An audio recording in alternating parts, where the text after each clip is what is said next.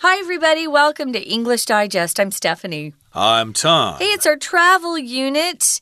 And uh, this is day two of our unit talking about Petra. We're describing it as the rose red city of Jordan. It has beautiful high sandstone cliffs, um, which are described as being like the color of uh, blush at dawn. If you get up really early and look into the sky, sometimes you'll see this beautiful pink red color, and that would be blush. Um, we've discovered it's not just those high sandstone cliffs that are great, though. Once you get through the Siq, those uh, those are those high cleft. Uh, cliffs that you can see, um, you arrive at something that's quite lovely, and that is Al Khazneh. It's the treasury, and it was uh, once the tomb of kings.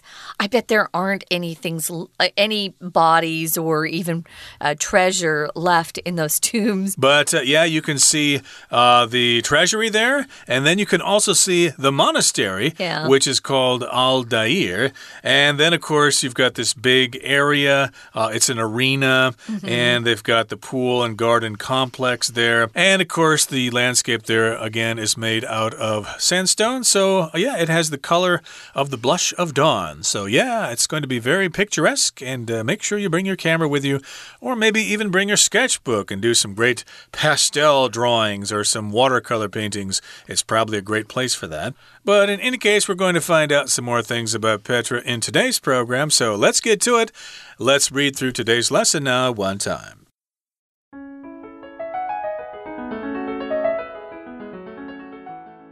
Archaeologists have found evidence of human dwellings at Petra dating back to around 1500 BC. Petra made an excellent fortress since the high cliffs protect the sheltered valley from assault. Later, the Nabatean Arabs settled there and made significant improvements, creating an ingenious system of dams and waterways that kept them supplied with water from a nearby spring. Petra grew rich as it was near an important trade route that ran from Arabia to Egypt and the cities of the Mediterranean. The Nabateans were eventually absorbed into the Roman Empire, and since the Romans preferred trading by sea, Petra fell into decline. This was hastened by an earthquake in 363 AD that ruined the waterway system. The city was lost to Western explorers until a Swiss traveler wrote about it after an expedition there in 1812. Since then, Petra has become a symbol of Jordan and a popular tourist destination. It was made a UNESCO World Heritage Site in 1985 and named as one of the new Seven Wonders of the World in 2007. Petra is famous as the setting for the climax of Indiana Jones and the Last Crusade and is also featured in the second Transformers movie. Unfortunately, the increase in tourism has had some adverse effects. The guides there have to be constantly on their guard to prevent tourists from climbing or writing on the structures or breaking off pieces for souvenirs. What's worse, some of the restoration projects that have taken place have utilized cement, which actually accelerates the weathering process. With the city already endangered by erosion, Petra is in need of protection. Experts have called the tourism there unsustainable. Some areas, such as the burial chambers inside Al Khazneh, are now off limits. Should you be fortunate enough to visit Petra, remember to show some respect to this delicate treasure.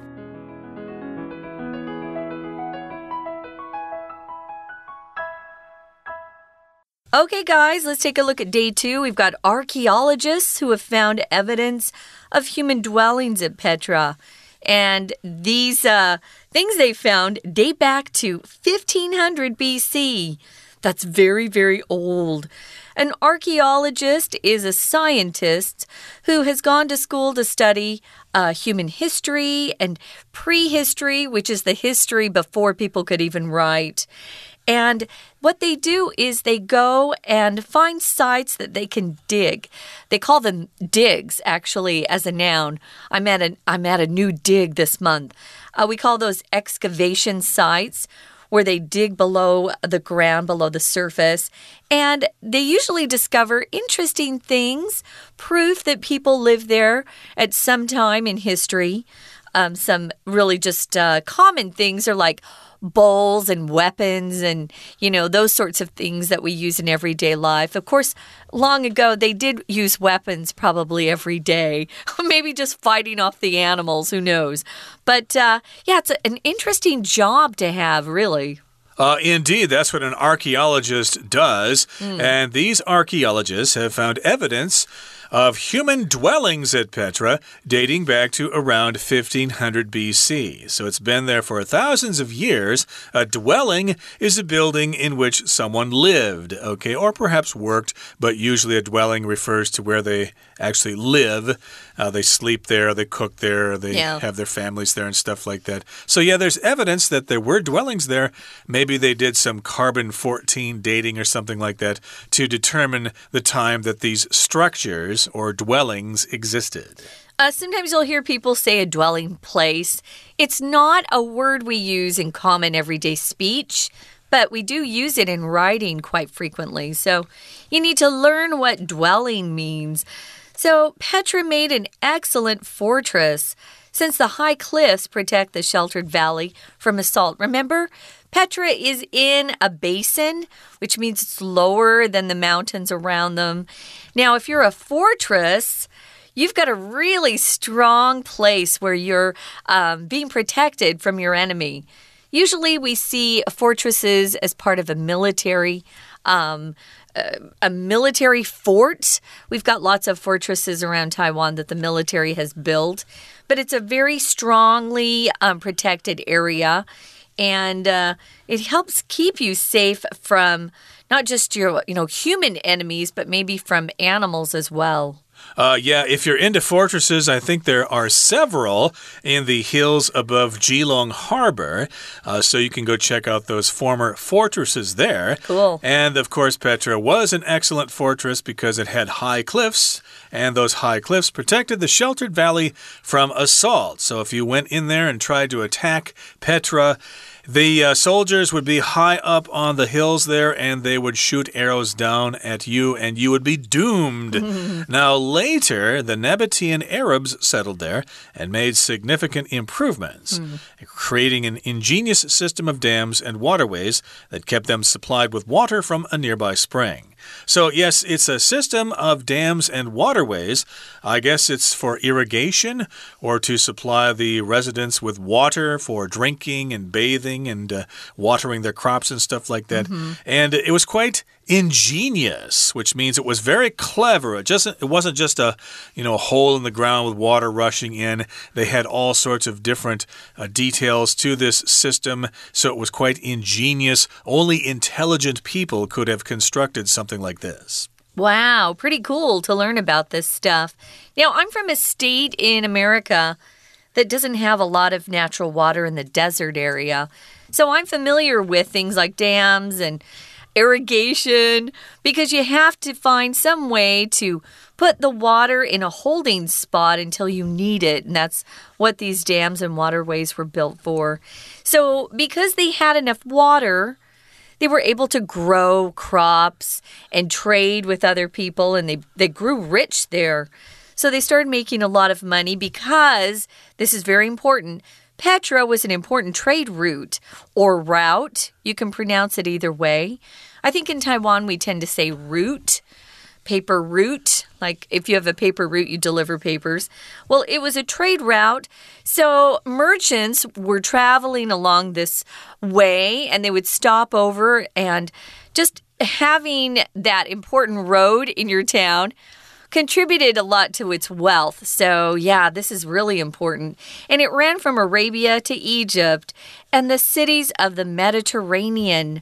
I should let Tom talk about the Mediterranean because he's really into, uh, you know, was it Seas. geography? No, geography. You know, cities and rivers and oceans. He could tell you any any about uh, about any of the places around the world. Well, some, but in any case, here, Mediterranean, of course, is the sea uh, that's south of Europe and north of Africa, there. Uh, Italy, Greece, Spain, France, uh, Tunisia, uh, Libya, they all border the Mediterranean Sea. And, of course, Mede means middle and Terra means land. Hence, you have the Chinese term Di Zhonghai, yeah. Mediterranean Sea. Okay, let's move on now to the next paragraph. It says the Nabateans were eventually absorbed into the Roman Empire. So I guess they don't exist anymore. They were absorbed, uh, like a lot of uh, groups around the world. They just kind of disappear. A lot of the old Aboriginal tribes in Taiwan were absorbed by other tribes or by uh, people coming over from China a long time ago. So, yes, these people were absorbed into the Roman Empire. They don't really exist anymore. And since the Romans preferred trading by sea, Petra fell into decline. This place was inland inland, and the Romans like to prefer, uh, they preferred to trade by sea. They had lots of port cities on the Mediterranean Sea. It's interesting to me. We often use this uh, phrase to fall into decline, which just means you start to diminish in strength or wealth or even the quality. Uh, you just kind of deteriorate. So, fall into decline. Of course, this is the past tense. Yeah, so this was hastened or hurried up by an earthquake that took place or earthquake that struck. Remember, we use struck. Uh, an earthquake strikes, that's the present tense, in 363, or as we like to say, 363. When we have these numbers, guys, in history, we typically will, will read it out like that. We would never say 363 AD. No, we say 363 AD. Notice I say just the three, but then I, I put the last two numbers together. So 363 AD, and that earthquake ruined the waterway system they developed. If you don't have water, you can't have a civilization. So, again, hasten here is one of our vocabulary words. To hasten, again, it's more of a, a, formal word. We don't usually use it when we speak, but it just means to to do something more quickly, um, to move or to travel, or here to fall into decline. It just um, happened more rapidly due to that earthquake, sadly. It was already declining, but it declined even faster because of that earthquake, and it ruined the waterway system. And we'll continue talking about Petra in just a couple of seconds. Hey, let's take a break right now and listen to our Chinese teacher. 听众朋友，大家好，我是安娜。我们昨天带大家到了约旦的古城 Petra，今天要来谈一谈它的历史哦。那么，考古学家其实在 Petra 发现了可以追溯到西元前一千五百年左右的人类居住的一些证据，所以它真的是一个古城诶。那么 Petra 呢，其实是一个非常好的一个堡垒，因为有高大的悬崖保护着、掩蔽着山谷。免于受到攻击。不过呢，后来啊，因为有一些阿拉伯人，那个阿拉伯人呢是纳巴泰阿拉伯人，纳巴泰那些阿拉伯人就定居在 Petra 的地方，然后做出了一些重要的改善，而且建立了精巧的水坝系统跟这个水道系统。好，那当然 Petra 就会变得越来越富有啦，因为它接近一条从阿拉伯半岛。到埃及还有地中海城市的重要贸易路线，在这一段最后一句的地方，同样也有一个关系子句，先行词是 an important trade route，关系子句从 that 一直到句尾的地方。当然后来呢，这些纳巴泰的阿拉伯人呐，就被罗马帝国所并吞了，而且因为罗马人就很喜欢海上贸易嘛，所以 Petra 就开始陷入衰落了。在西元三百六十三年，有一场地震。那一场摧毁航道的地震发生了之后，就加速 Petra 整个城市陷落的情况。我们来看一下第二段。第二段的第一句逗点之后，又出现了 since。那在这里你可以判断一下，如果它是自从的意思，自从什么时间点，前面就会搭配现在完成式，这不合理。但是根据语义，如果表示原因，则是。因为罗马人喜欢海上贸易，逗点之后，所以 Petra 就开始 fell into decline，陷入衰落了。那么在第二句的地方有一个关系子句哦，我们来看一下，先行词是 an earthquake in 363 A.D.，在西元三百六十三年那一场地震，什么地震呢？That 到句尾左右挂号，限定用法，在那一场摧毁航道系统的地震之后，就加速 Petra 的衰落。We're going to take a quick break. Stay tuned. We'll be right back.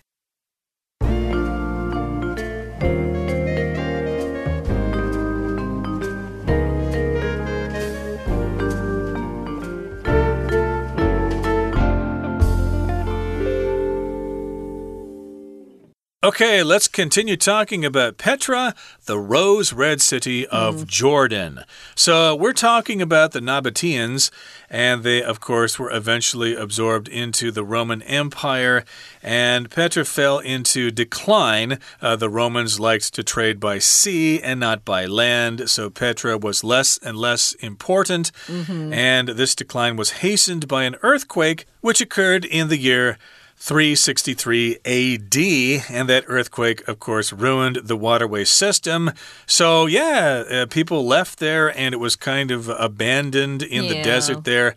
So the city was lost to Western explorers. Uh, Western explorers did not know it was there. Maybe local people knew it was there. We don't really know, but uh, according to our article here, uh, Western explorers did not know about this place until a Swiss traveler wrote about it after an expedition there in 1812. So this particular Swiss person was probably sick and tired of swelling of selling Swiss watches and uh, Swiss chocolate Swiss and stuff chocolate. like that, and uh, thought about going on an adventure to the Middle East. And this yeah. Swiss traveler, hey, stumbled into this place and wrote about Petra after an expedition there in the year 1812. An expedition, of course, is when people get together to explore a certain place. Mm -hmm. uh, there were lots of expeditions uh, to the New World, for example, by explorers from various countries.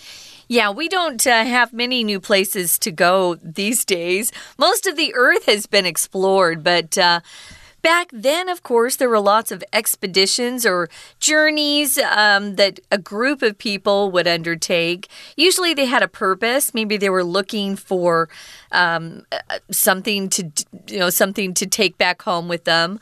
Maybe new vegetables or fruit or gold, silver, who knows. So since then, and that's 1812, Petra has become a symbol of Jordan. Remember, Jordan's a country, and Petra has become a symbol of this country. I would say that Taipei 101 is definitely a symbol of Taiwan.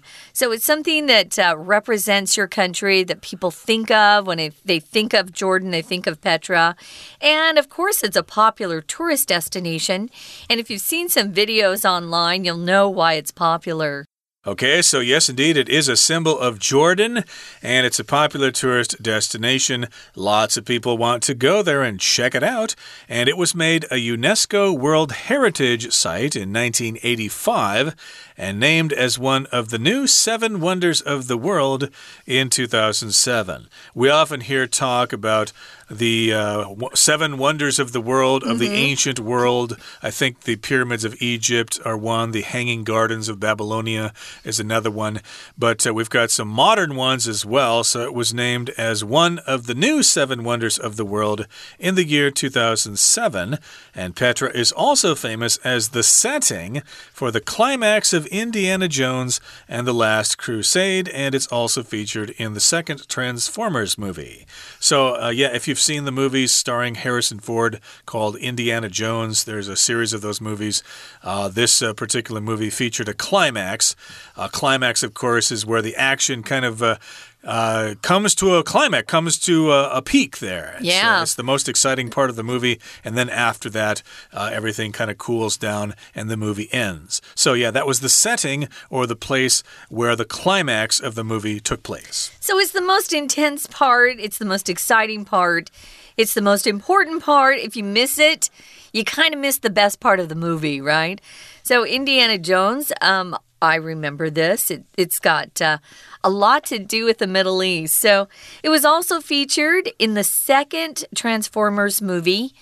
I must confess, I've seen none of them. I don't think I missed anything. Although I've got little nieces and nephews that love the Transformers. So, unfortunately, it says here the increase in tourism has had some adverse effects. Adverse just means bad. Ugh. We've seen this word a lot in the news if you're reading about uh, the COVID vaccine uh, that people are trying to get. If it has an adverse event or adverse reaction, it just means, ooh, it's a bad reaction. And sometimes uh, those adverse events can even be death. So if you have adverse effects on a tourist area, it means something's being ruined, which is very sad. Sometimes you have too many people that go to a very um, a fragile place. It's easy to ruin it. You know, like Queen's Head in Keelung, um, they've had to really protect that uh, rock because too many people are playing on it and pushing on it, and uh, we don't want to destroy it. So sometimes you have to protect these popular tourist areas. Uh, right, I think I know who you're talking about there, but we don't dare say who.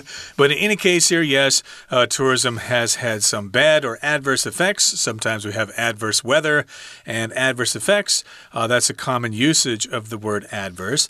And of course, you got guides there, people mm. who guide tourists into the place. They have to be constantly on their guard to prevent tourists from climbing or riding on the structures or breaking off pieces for souvenirs. Oh, so you've brother. got these these tour groups going there. yeah. And of course, the guides, boy, they have to be like kindergarten teachers there. They have to keep an eye on those tourists yeah. so they don't wander off and climb up on the structures or ride on them. Uh, you know, uh, Ah Hui was here in 2012 or, or something like that. They'll write, Johnny loves Susie. Who mm. cares? Quit ruining these rocks. Stuff oh. like that. And of course, they even try to break off pieces for souvenirs. That's not cool. Horrible. And what's worse, even worse than that, some of the restoration projects that have taken place have utilized cement or maybe concrete, which actually accelerates the weathering process. So, of course, when things are starting to decay, they have these restoration projects that goes on here in Taiwan, especially for old Japanese era structures. They kind of try to restore them. Uh, they try to uh, make them again to repair them so that they look like they did a hundred years ago. And of course, they're trying to do this to Petra as well. But hey, they have uh, caused damage mm -hmm. because they use cement or concrete. That, of course, is a common construction material, and that actually speeds up the weathering process. Yeah, cement is actually an ingredient in concrete. So it's a powdery substance. And uh, yeah, sadly enough, they were just trying to help it, and it's actually hastened remember our word, hasten the weathering process. So, with the city already endangered by erosion or that slow wearing down over the over time, Petra's in need of protection. Oh, who's going to protect Petra? We've got experts who've been called, who have called the tourism there unsustainable, meaning it won't last forever, guys. So, some areas, like the burial chambers inside Al Khazna, are now off limits. A chamber is just a space. We usually see it if they talk about burial chambers or a chamber in a castle is a bedroom, just so you know. It's kind of an old fashioned word. So, it's, a, it's an enclosed space, so it's a room of some sort. If it's off limits, it means you cannot go. Exactly. So, yeah, don't expect to go in there and see the bodies of the kings in there. And should you be fortunate enough to visit Petra, if you are fortunate enough to go there, remember to show some respect to this delicate treasure. I think we don't really need to tell the good people of Taiwan that. I think uh, they're pretty good as tourists. But of course, we do know that there are some people in the world who aren't so nice to tourist sites. So, yeah, maybe we should remind those people that, hey, if you if you wreck this thing, it will be gone forever, and Petra definitely is worth preserving. Okay, that brings us to the end of our explanation for today. Here comes our Chinese teacher. 那 Petra 衰落之后是谁发现的呢？其实一直到西元一八一二年，有一位瑞士的游客在那边探险，然后写下了这座城市，西方的探险家才又重新发现了 Petra。 所以从那个时候开始啊，Petra 就成为约旦的象征，而且是很受欢迎的 tourist destination 旅游的胜地哦。它在一九八五年被联合国教科文组织列为世界遗产，而在一二零零七年的时候又被选为世界的。新七大奇景。我们来看一下这段，注意一下第二句。第三段的第二句有两个被动哦。第一个被动出现在前面，It was made，它被列为世界遗产。第二个被动逗点之后，and named as。被命名为新的世界七大奇景。好，不过不幸的是哦，游客多了就会有一些负面的影响啦。因为那边的导游啊，还要这个时不时的一直要防止游客去攀爬啦，或在建筑物上面写字啦，或者是有人可能会损坏、损坏、损毁这些土块啦，来带回家当成纪念品。而且更糟的是啊，有一些修复的工程用水泥，水泥其实会加速风化的过程，所以其实 Petra 已经受到侵蚀的威胁，它现在是需要保护的。我们来看一下最后这一段，最后这一段的第二句，导游要防止游客不做哪些事？我们把动词的 prevent 抓出来，prevent someone from doing something。From 后面出现三个动词 ing，一个 climbing，另外一个 writing，第三 breaking off。好，第三句的地方要注意有关系子句哦。第一个关系子句是先行词，some of the restoration projects that 到 place 是限定用法的关系子句。那么之后呢？我们看到逗点之后有一个 which，一直到句尾，这里也挂号起来，补充说明的就是前面的 cement 水泥，水泥就会加速 weathering process 风化的过程。好，所以城市已经严重的受到侵蚀了，现在 Petra 就需要保护，而且专家觉得那里的旅游业根本没有办法永续。unsustainable，像有一些地方啊，比如说是卡兹尼神殿里面的墓室，现在就已经禁止进入了。所以，如果你还有幸拜访 Petra 的话，记得一定要保持敬意哦。这一段最后一句话，我们要特别看一下，should 开头并不是应不应该，而是一个假设语气省略的倒装句型。因为如果我们要对于未来产生出一个对未来事实相反的陈述，万一你可以有幸进入，表示基本上不太可能去 Petra，因为它已经这个有些地方禁止进入了。所以句子本来应该是 If you should be fortunate enough，万一你刚好可以去看。那么如果我们把 if 省略掉，should 就会抓出来到句首的地方，句子变成这句。Should you be fortunate enough？它是一个假设语气的倒装句哦。以上是我们今天的内容，我是安娜，我们下次见。That's it, guys. We hope some of you out there at least get the chance to go and see Petra. Sounds like a great, great vacation.